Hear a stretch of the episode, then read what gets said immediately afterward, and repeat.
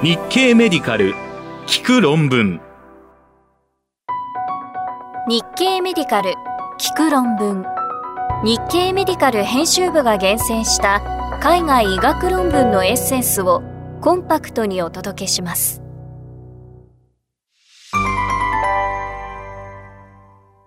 はじめに2022年11月9日に日経メディカルで紹介したコホート研究13件のデータを統合したメタアナリシスの結果です。 Lancet Healthy Longevity 誌から社会的なつながりは認知機能低下を遅らせるオーストラリアニューサウスウェールズ大学の研究グループは加齢が認知機能に及ぼす影響を調べるコホート研究13件の個人データを統合したメタアナリシスを行い結婚しているもしくはパートナーがいることや同居人がいることまた孤独を感じずにいることなどが認知機能の低下を抑制するために役立つと報告しました。結果は2022年10月20日のランセットヘルシー・ロンジェビティ誌電子版に掲載されました。13件のコホート研究に参加していた4万6人のうち、ベースラインですでに認知症と診断されていた1392人を除く3万8614人を分析対象にしました。ベースラインの平均年齢は70.5歳で、追跡期間は2年から15年の範囲でした。その結果、結婚しているかパートナーがいることは、パートナーがいない人と比べ、リニア回帰モデルで推定した全般的認知機能のスコア低下が遅くなりました。一人暮らしに比べ同居人がいる場合も全般的認知機能スコアの低下が遅く、記憶力の低下や言語能力の低下が遅いことも示唆されました。家族、または友人と週1回交流すること、週1回コミュニティグループに参加することも交流やグループへの参加がない場合と比べると記憶力の低下が遅いことを予測していました。孤独を感じずにいることは全般的認知機能の低下が遅いこと、実行機能の低下が遅いことを予測しました。一方で、社会的な支援の程度、親友がいること、相手との関係についての満足度は全般的及び各ドメインの認知機能の低下を予測しませんでした。ただし、男性ではパートナーがいる、もしくは結婚している人の方がそうでない人に比べ全般的な認知機能の低下が早く、女性ではそうした関係は見られませんでした。また、女性の場合は、パートナーがいる、もしくは結婚している方が記憶力の低下が遅くなっていましたが、男性にはそうした関係は見られませんでした。詳しい内容は日経メディカル聞く論文で検索してください。論文コラムへのリンク先を掲載しています。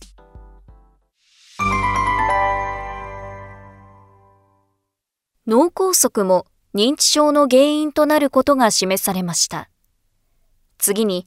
2022年11月11日に日経メディカルで紹介したジャマニューロロジー誌からの話題です。純粋な血管性認知障害は稀ではない。アメリカラッシュ大学医療センターの研究グループは、アメリカで行われている2件のコホート研究の参加者の認知機能の変化と、死後の解剖で調べた脳の病変の関係を検討し、純粋な血管性認知障害が稀ではなかったと報告しました。結果は2022年10月24日のジャマニューロロジー誌電子版に掲載されました。認知機能の低下に関係する脳血管疾患を指す血管性認知障害という分類が提案されていますが、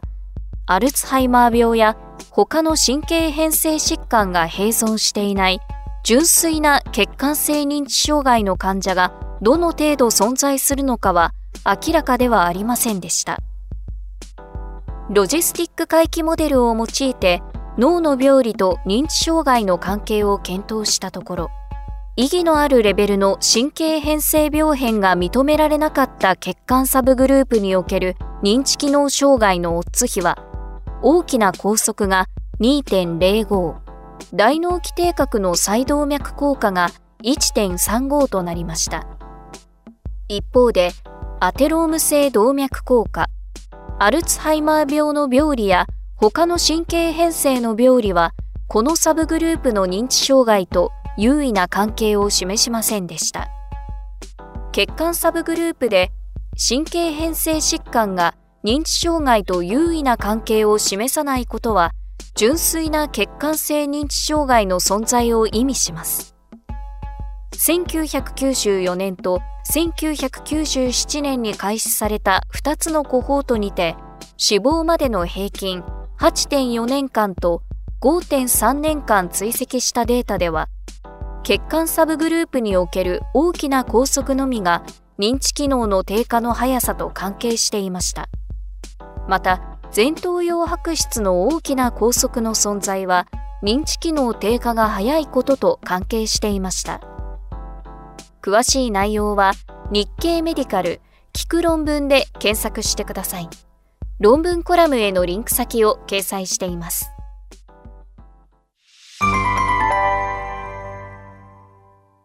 続いて、2022年11月8日に日経メディカルで紹介したデンマークの出生コホートを41歳になるまで追跡した研究の結果です。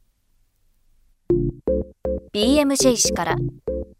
妊娠高血圧症候群妊婦の子は成人期まで死亡リスクが高い。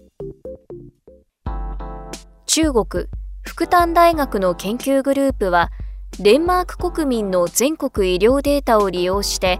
妊娠高血圧症候群と診断された妊婦の子を41歳まで追跡し、総死亡と死因別死亡のリスクを妊娠高血圧症候群歴のない妊婦の子と比較して、妊娠高血圧症候群妊婦から生まれた子の総死亡ハザード比は1.26と優位に高かったと報告しました。結果は2022年10月19日の BMJ 誌電子版に掲載されました。妊娠高血圧症候群妊婦の子は体内で胎盤の機能不全による慢性虚血、低酸素環境にさらされたり、異常な炎症下に置かれてエピジェネティックな変化が生じるリスクを負っています。しかしこれまで妊婦の妊娠高血圧症候群がこの死亡リスクに及ぼす影響について長期にわたって検討した研究はほとんどありませんでした。そこで著者らは妊娠高血圧症候群に罹患した母親の子が出生時から41歳になるまでの総死亡と死因別死亡について検討するためにデンマークの国民を対象とするコホート研究を実施しました。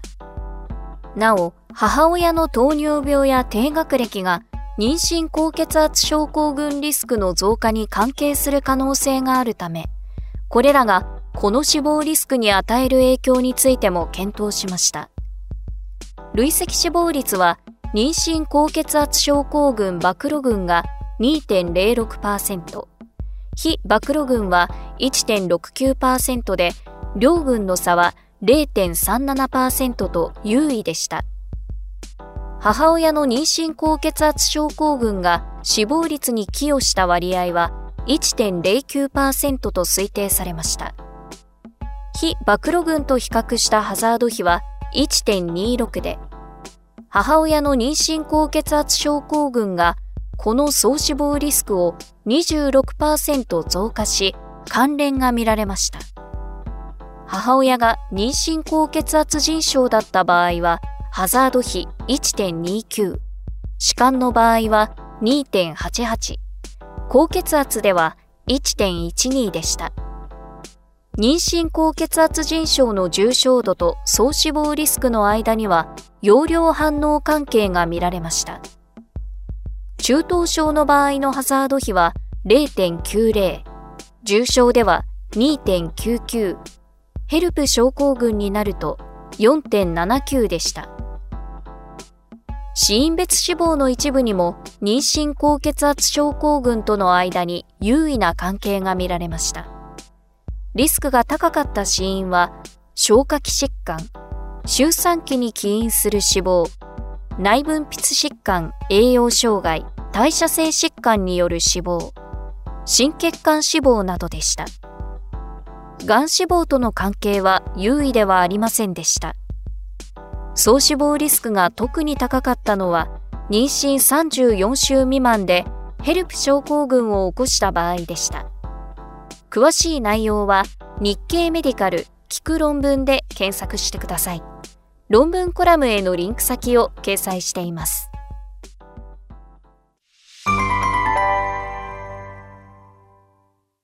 続いて、2022年11月10日に日経メディカルで紹介した周辺の正常組織を損傷しにくい新しい放射線治療法についてです。ジャマオンコロジー氏から骨転移への陽子線フラッシュに疼痛軽減効果を確認。アメリカシンシナティ小児病院の研究グループは陽子線を用いて超高線量の放射線を瞬間的に照射するフラッシュ療法を腫瘍が骨転移した患者の疼痛管理に臨床応用し、疼痛軽減効果と安全性について報告しました。結果は2022年10月23日のジャマオンコロジー誌電子版に掲載されました。今回の前向き非無作為化試験は陽子線フラッシュを人に初めて実施するものです。フラッシュの臨床ワークフローの実現可能性と治療関連の有害事象について評価し、照射の鎮痛効果を明らかにすることを目的とします。対象は年齢18歳以上のがん患者で、四肢に1箇所から3箇所までの有痛性骨転移があり、少なくても2ヶ月以上の余命が見込める場合としました。条件を満たした患者10人の四肢の骨転移に対して緩和的陽子線フラッシュ放射線療法を実施しました。原発腫瘍の組織学的診断は非小細胞肺がん3人、乳がん2人、多発性骨髄腫2人、前立腺がん1人、甲状腺がん1人、類上皮型血管内皮腫1人でした。1秒60グレイの線量で1箇所あたり1回8グレイの照射を計画しました。その結果、12箇所のうちの6箇所の疼痛は完全に消失し、完全走行率は50%になりました。また、12箇所のうちの2箇所は部分的疼痛軽減となり、部分走行率は16.7%で、これらを合わせた全走行率は66.7%になりました。残りの病変のうち2箇所は、疼痛の再発、または進行により、通常の陽子線治療を受けました。治療関連の可能性がある有害事象は、6人に12件発生しましたが、重篤な有害事象の報告はなく、11件がグレード1、1件はグレード2でした。詳しい内容は日経メディカル聞く論文で検索してください。論文コラムへのリンク先を掲載しています。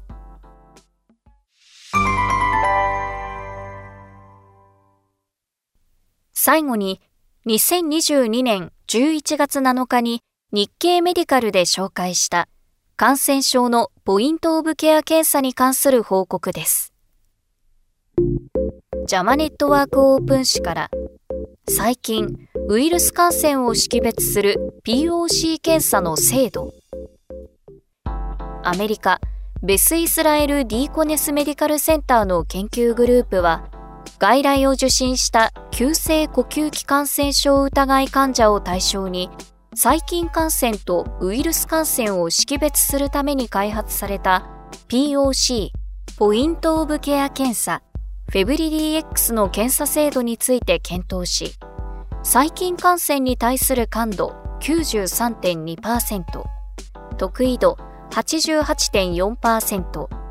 ウイルス感染に対する感度70.3%得意度88%だったと報告しました。結果は2022年10月18日のジャマネットワークオープン誌電子版に掲載されました。アメリカルーモスダイアグノスティックス社が開発したシングルユースのラテラルフロー免疫検査であるフェブリディ X は細菌感染とウイルス感染による急性呼吸器感染症を区別するための迅速ポイントオブケア診断検査です。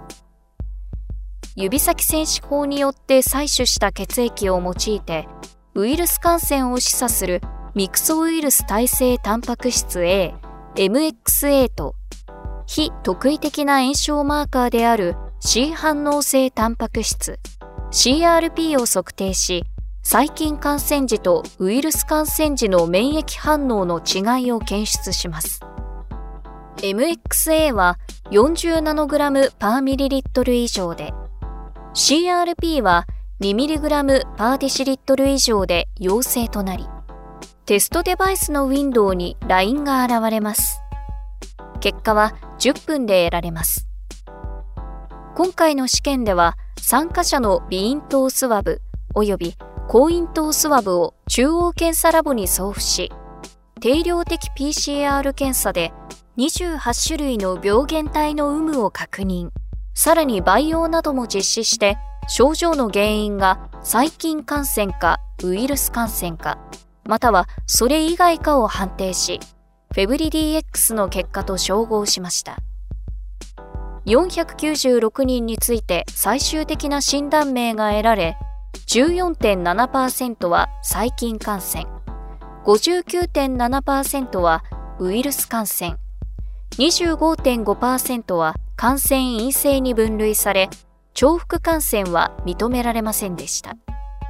最も多く検出された病原体は A 型インフルエンザで、続いて B 型インフルエンザ、新型コロナウイルス、A 群溶連菌感染症でした。フェブリディ X による細菌感染検出の感度は93.2%で、得意度は88.4%、陽性予測値は58.1%、陰性予測値は98.7%、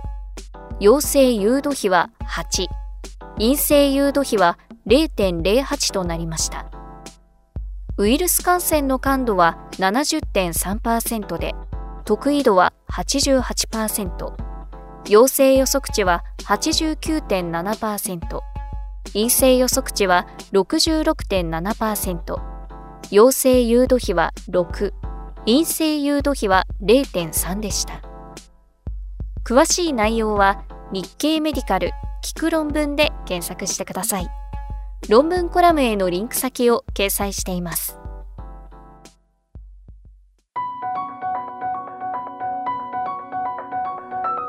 日経メディカル聞く論文次回もお楽しみに